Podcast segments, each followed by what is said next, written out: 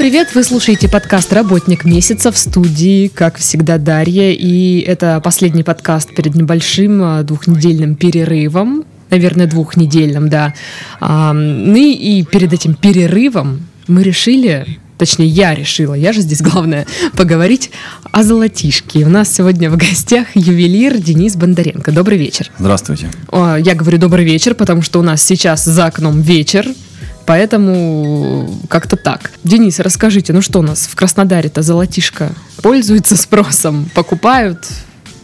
Конечно, у нас на юге очень сильно пользуется спросом ювелирные украшения, потому что очень много теплых дней. Угу. Люди ходят в легкой одежде. О- оголяются. Да, оголяются, да. И все хотят выглядеть красиво, нарядиться. Поэтому, в отличие от северных районов России, конечно, на юге очень сильно пользуется спросом ювелирка. А на севере меньше? Меньше. Намного Потому что меньше. на шубу вот эту вот цепочку да. золотую и не шу- наденешь. И под шубу тоже. Ага, окей. Ладно, ну, наверное, начнем с самых э, давних времен а, о том, как вы пришли в ювелирное дело. Расскажите. Я попал, как и многие все ювелиры, по знакомству. Угу. У меня родители не ювелиры были, вот. через знакомых. Я думала, что многие ювелиры как раз-таки через семью, потому что в семье ювелиры. Это как врачи. И такое тоже бывает часто. Угу. То есть по знакомству куда-то устроились? По знакомству сначала на производство. Я сидел на операции, собирал браслеты, собирал, угу. паял. А дальнейшую обработку передавали другим. Я проработал там два года. Угу. Потом мне там не стало не устраивать, я перешел на другое производство, потом еще на другое производство. При этом я саморазвивался, то, что на производстве там одна операция и все. Я читал литературу, занимался с людьми, искал мастеров, э, занимался, мне это нравится. Я хотел в этом развиваться. Ну и вот так вот я достигал своего мастерства и продолжаю достигать, конца и края нету. Угу. Каждый день работаешь, каждый день что-то новое учишься. Есть какая-то ювелирная литература? Есть ювелирная литература. Ее очень мало, но она есть. Их буквально две-три книжки. Две-три книжки, написанные, наверное, в какое-то советское время, или, может, раньше, или более современные. Есть и в советское время, есть и зарубежная литература, и постсоветская. Нет, ну, просто интересно, для меня очень необычно, что в ювелирном деле есть книги, то есть там рассказывают, как э, детали соединять, или о, о том, как как лучше украшения смотрятся, или как за ними следить нужно. Ну, книга это ее нужно читать между строк. Угу. Там общие термины, общее название, название инструмента, э, какие-то там рецепты припоев, но если нет практики, вариантов нет. Угу. По, только по учебнику ничего не получится. Или очень много, прям очень много трудиться работать. Может, ну, нет, все равно. Только с мастером. У меня было два мастера. Угу. Два очень хороших мастера, очень крутых в своем деле. И вот я учился у них. Угу. А, получается, ну, нет какого-то специального учебного заведения, где учат на ювелира? В России есть одно э, большое заведение. Это в Красном на Волге. Угу. Это училище. Но туда поступить сложно. Там большой конкурс или оно Боль... просто небольшое? Там в основном теория. Угу. И Похоже Вы... на журфак пока. Да, оттуда выходишь, ты также ничего не умеешь. Но ну, ты знаешь общие термины, у тебя есть какое-то представление о ювелирке. И зная, знаю таких людей, которые там закончили, приехали сюда и все равно договаривались с какими-то мастерами, которые их, им давали практику. Потому что в этом деле, вот не знаю, как в каком, но в этом деле без практики вообще никак. Только практика. Даже можно много литературы не изучать, но вот практика, все. Руки запоминают. Так и работает. То есть, получается, просто можно напроситься к какому-то мастеру, и он просто так берет человека. Это там на бесплатной основе или там за еду. Нет, нет, конечно, это все не просто так.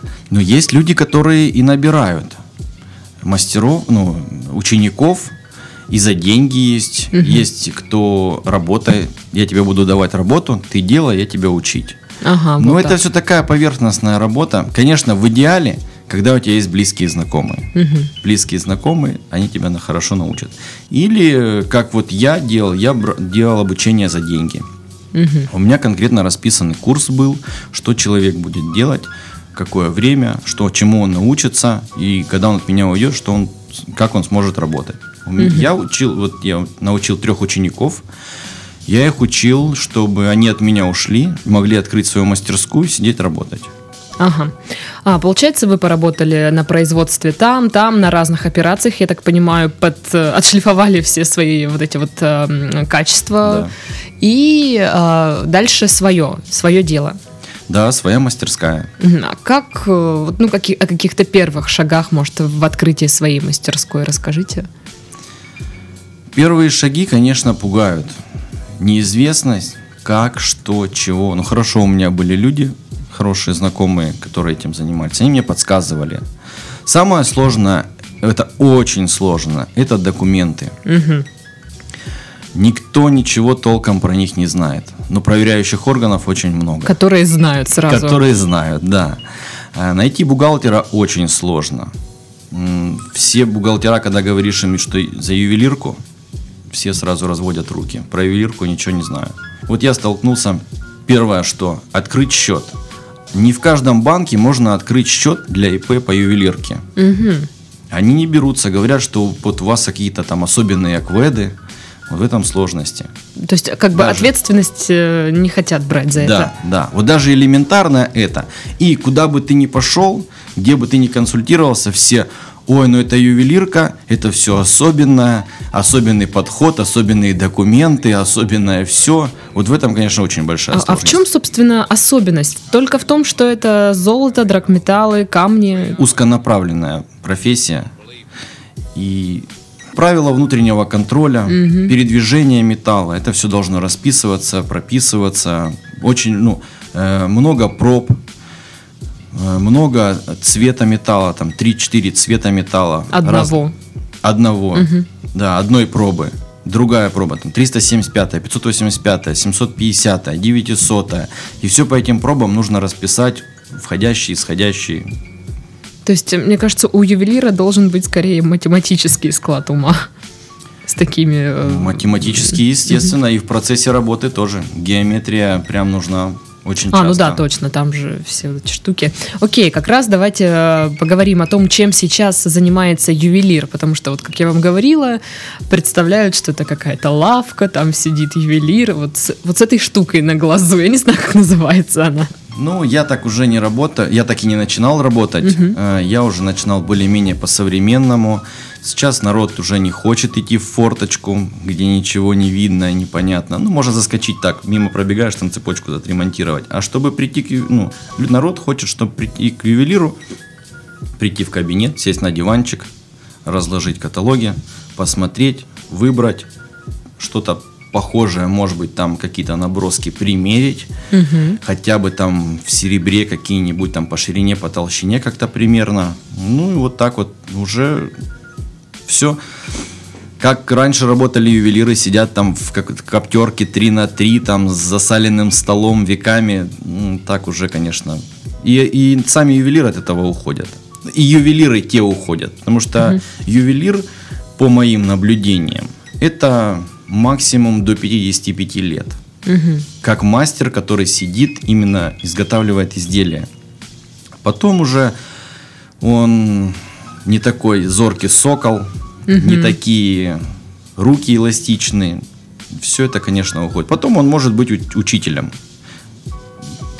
Каких-то там учеников своих учить, там как-то помогать, рассказывать, объяснять. Или э, набирает своих работников, которыми он управляет, они сидят, работают, пилят под его руководством.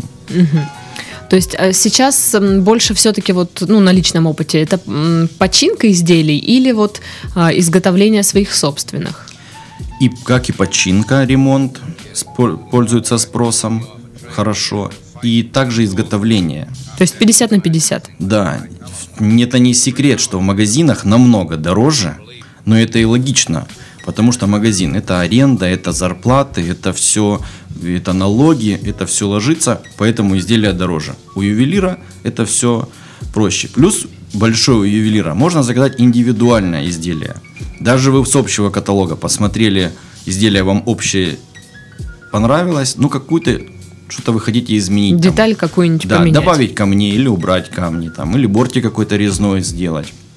Инициалы, там, надписи какие-то.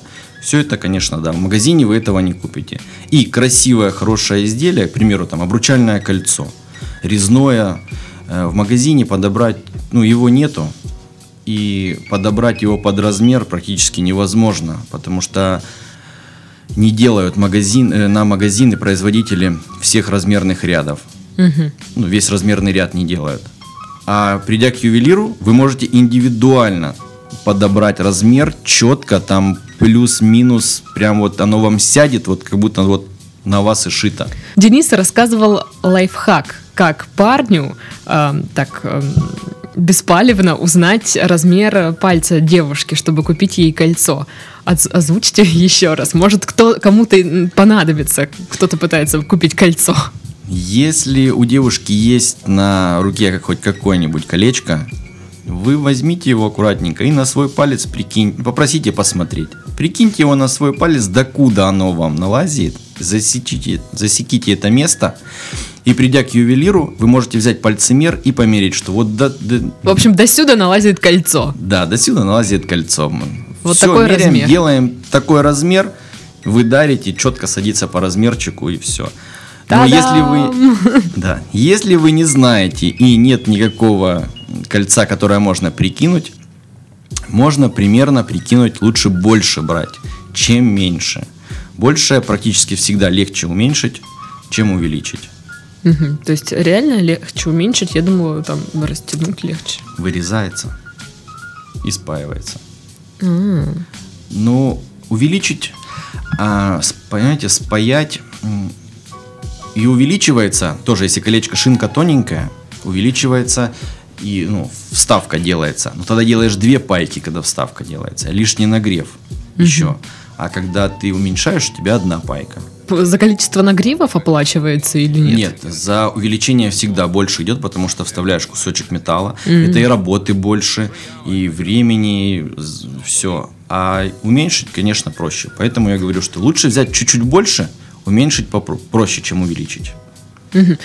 А вот, вот этот кусок, который вырезается из кольца, куда он девается? Я могу его посчитать или в счет работы, мы положим его на весы, посчитаю в счет работы, или отдам вам его в пакетике.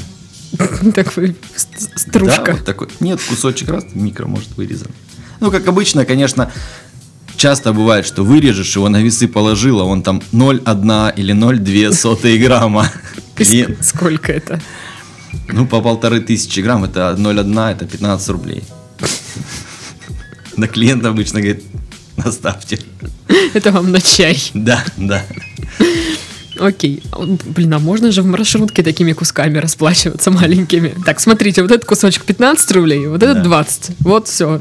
А, и рубль я вам добавил, вот так. Незаконный оборот драгметаллами, драгкамнями. Ага. Преследуется так. по закону. Так, нет, так не делайте, ребят, не делайте.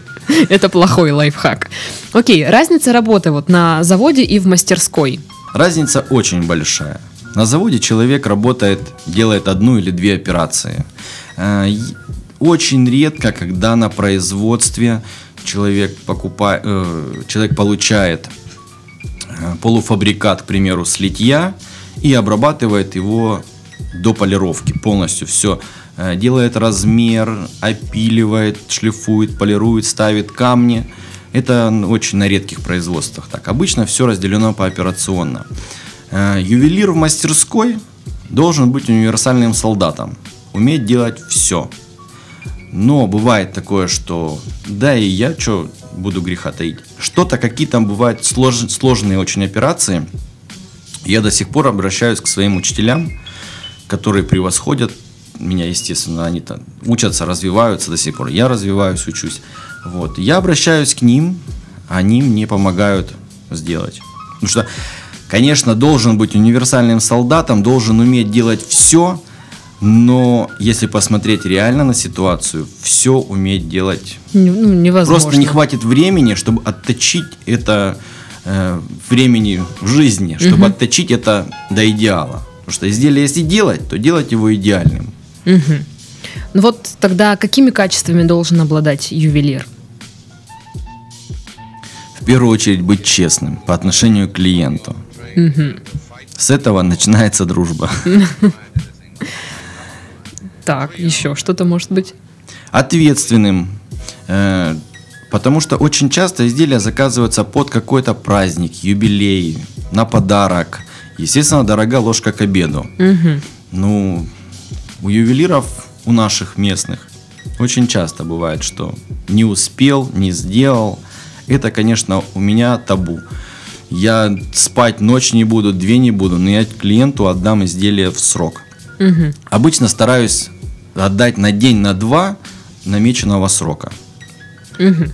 То есть пораньше чуть-чуть. Пораньше, чуть-чуть, да, бывает там, Там что-то- вдруг там что-то большое, маленькое. Да, да, да. Как раз о клиентах. Э, С с чем, как правило, приходят люди, о чем просят? Приходят со всем.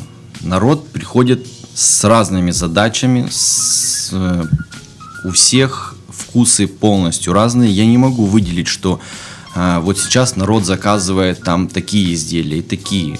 Вот в день приходят там разные люди. Один пришел, заказал колечко помолвочное.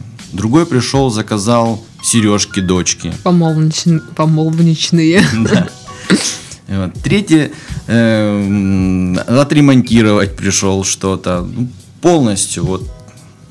А сколько примерно человек в день бывает? ой, по-разному. Бывает, что ни одного, бывает, что 5 и 10. Мгм. А Мне интересно, как часто сдают бабушкины зубы?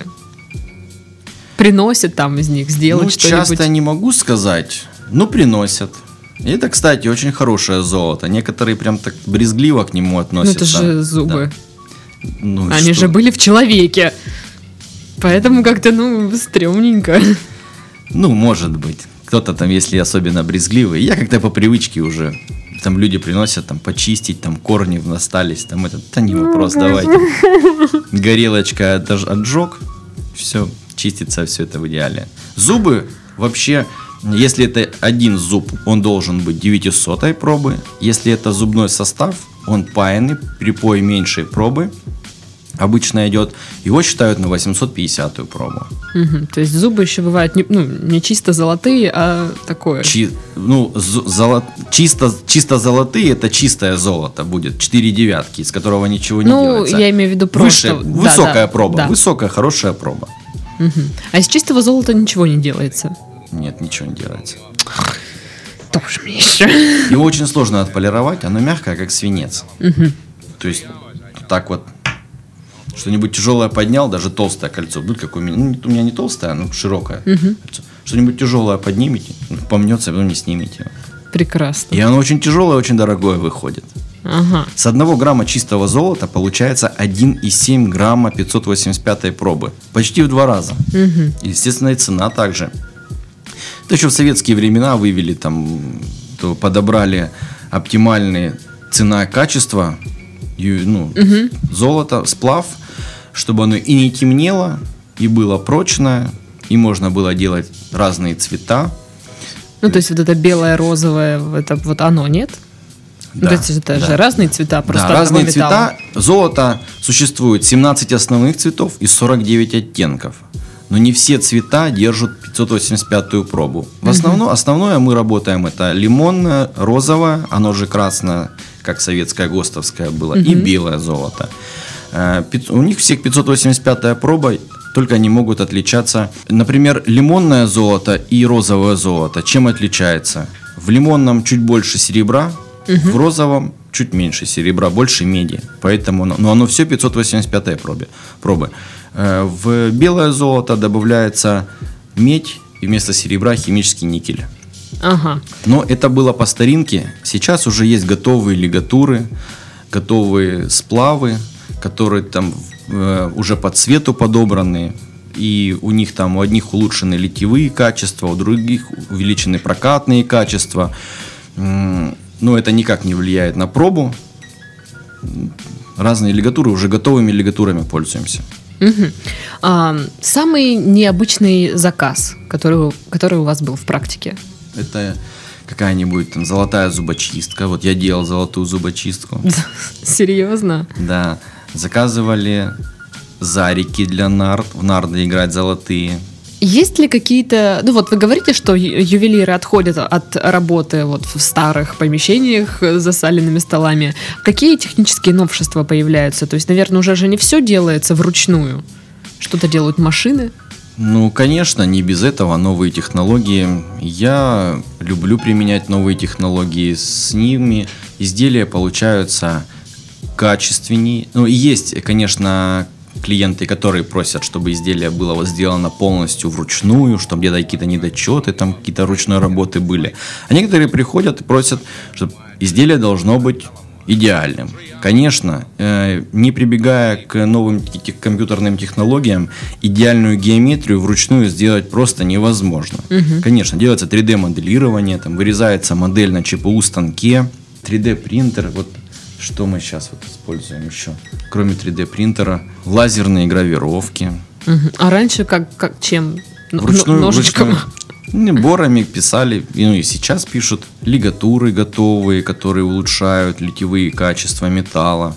Получается металл идеально гладенький, без всяких пор.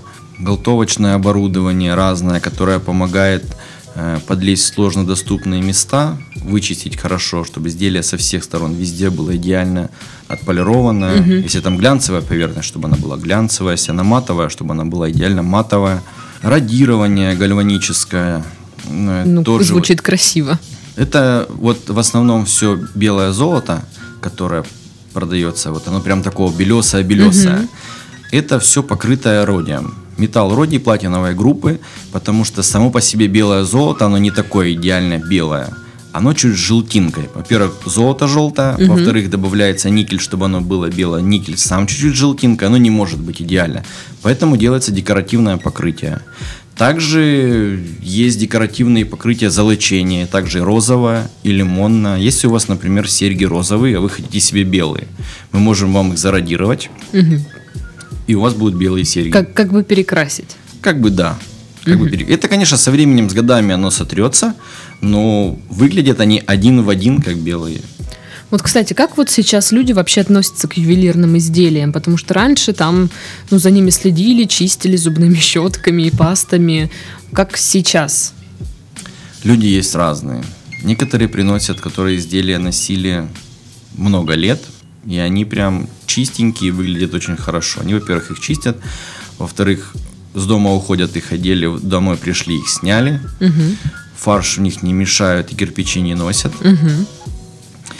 Вот. А есть люди, конечно, которые носят знаю, и как, мешают. Как мягко выразиться. Да, они одели как сновья, и когда оно разломалось, развалилось уже, его сняли.